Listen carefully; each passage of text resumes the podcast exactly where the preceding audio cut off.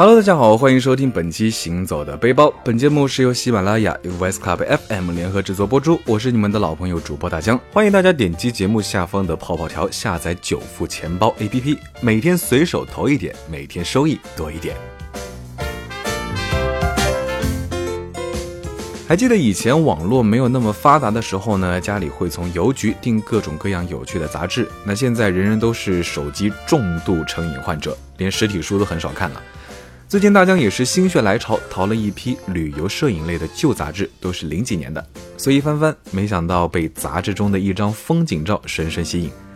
照片里呢是一片绝美的滩涂，红色的彩霞，蓝色的海平面，金色的霞光交相辉映，所有的颜色呢都完美的搭配在一起，简直像是后期 PS 出来的一样。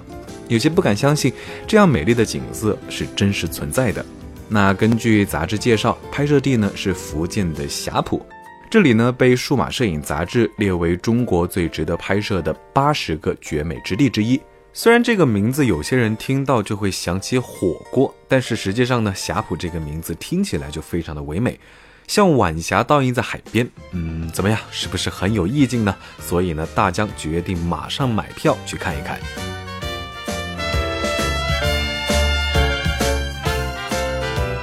使用九富钱包 APP，新手专项多项优惠，随手投一点，每天收益多一点。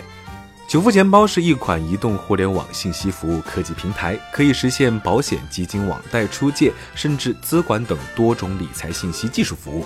轻轻一点，让旅行说走就走。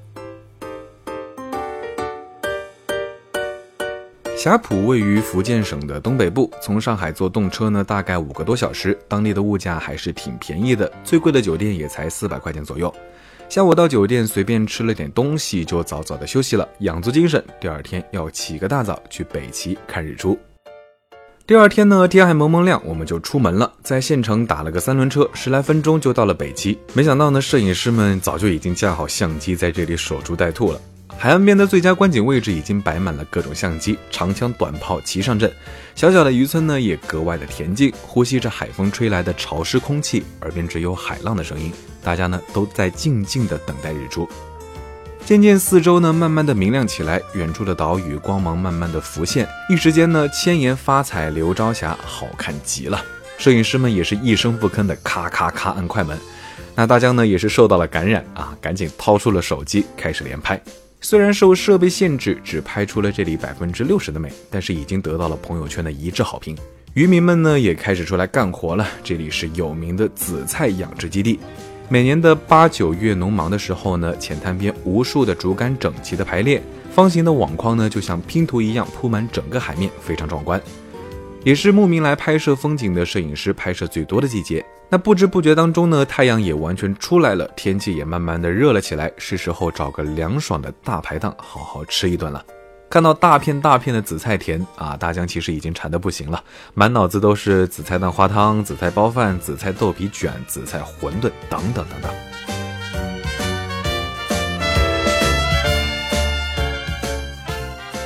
回到县城，我们就找到了《舌尖上的中国》曾经拍摄过的海鲜馆，人气非常的旺。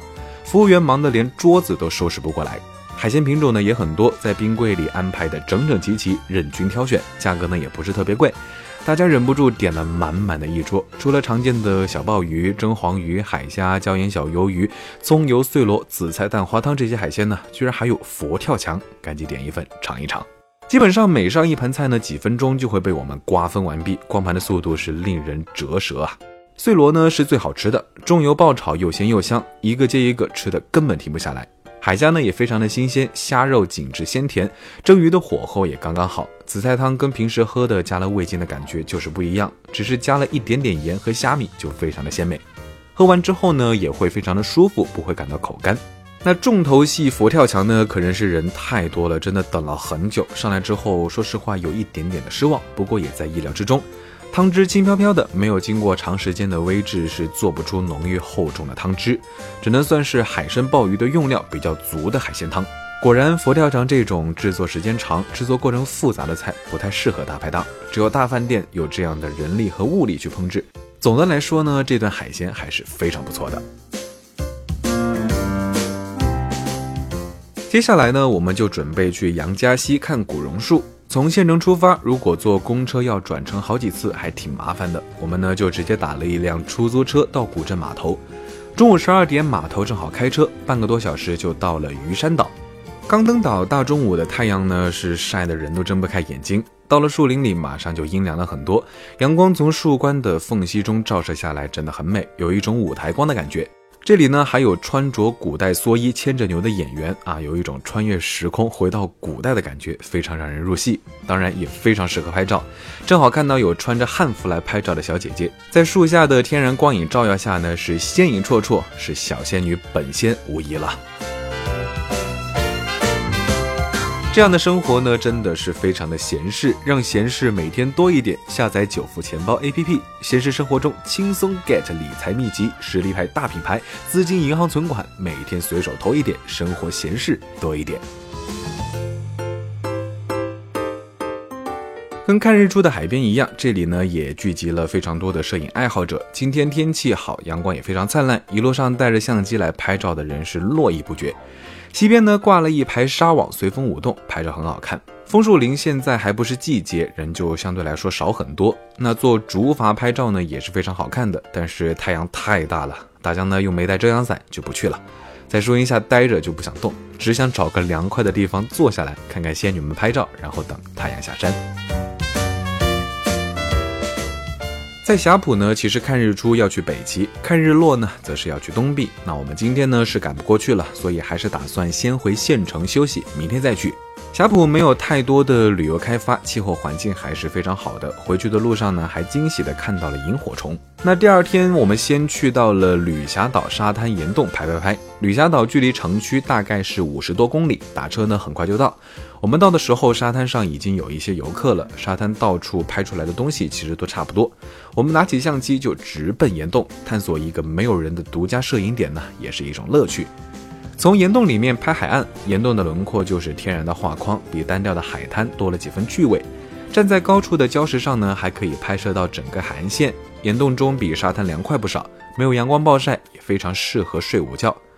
坐在岩洞里，嗯，说实话有一点点那种《鲁滨逊漂流记》的感觉。鲁滨逊到荒岛的时候，也在岩洞中躲避过暴风雨。那在岩洞里拍摄天空也是非常好看的，岩壁和礁石勾勒出了天空的轮廓。下午四五点，阳光没有那么强烈的时候呢，是最佳的拍摄时间。还有摄影师带着模特来这里拍摄时装大片。嗯，好吧，也可能是淘宝女装店，一连换了好几套衣服，拍了很久。那在不知不觉当中呢，就到了日落的时间。本来只想在吕霞岛玩一会儿，然后就去东壁拍日落，但是崖洞和沙滩玩起来呢，就忘记了时间。既来之则安之，还是拍完日落再回去吧。落日的余晖倒映在海面上。崖壁呢被照耀成晚霞的颜色，此时此刻的景象呢就像古典油画一样优雅。我们一直拍到了肚子咕咕叫，才停下了按快门的手，去附近找吃的。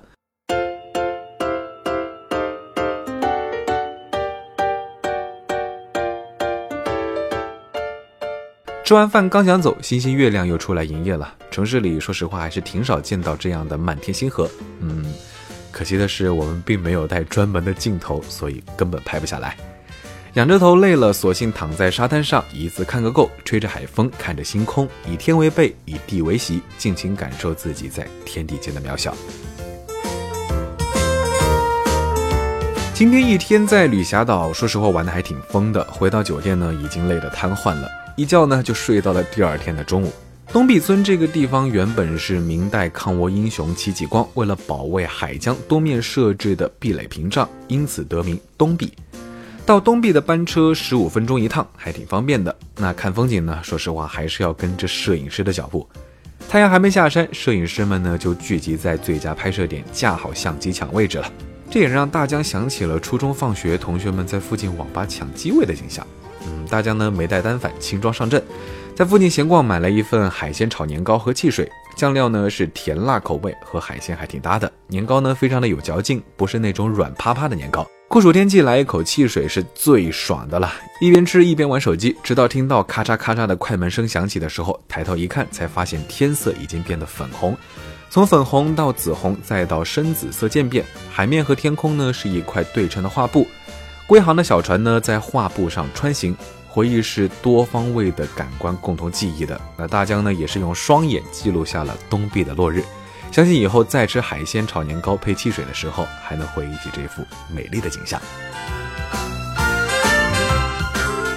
当地的渔民在闲暇的时候，其实还是会给摄影师当模特的，而且呢，都非常的熟练专业，不愧是摄影圣地。想来拍摄的朋友们呢，建议中焦、长焦渐变镜头都带上，肯定能收获满意的照片。这里的纪念品呢，除了照片，当然还要买一些好吃的啦。本地的醉泥螺、醉虾、醉蟹呢，都很好吃，也方便储存和携带，香脆爽滑，非常适合当下酒菜。如果嫌行李重的话呢，也可以直接邮寄到家。那这次的霞浦之行呢，说实话真的是按快门按到手软。白天拍完照，晚上选照片，充实又快乐。建议呢多带几件好看的衣服、墨镜、草帽来旅拍，怎么文艺怎么来，怎么好看怎么来。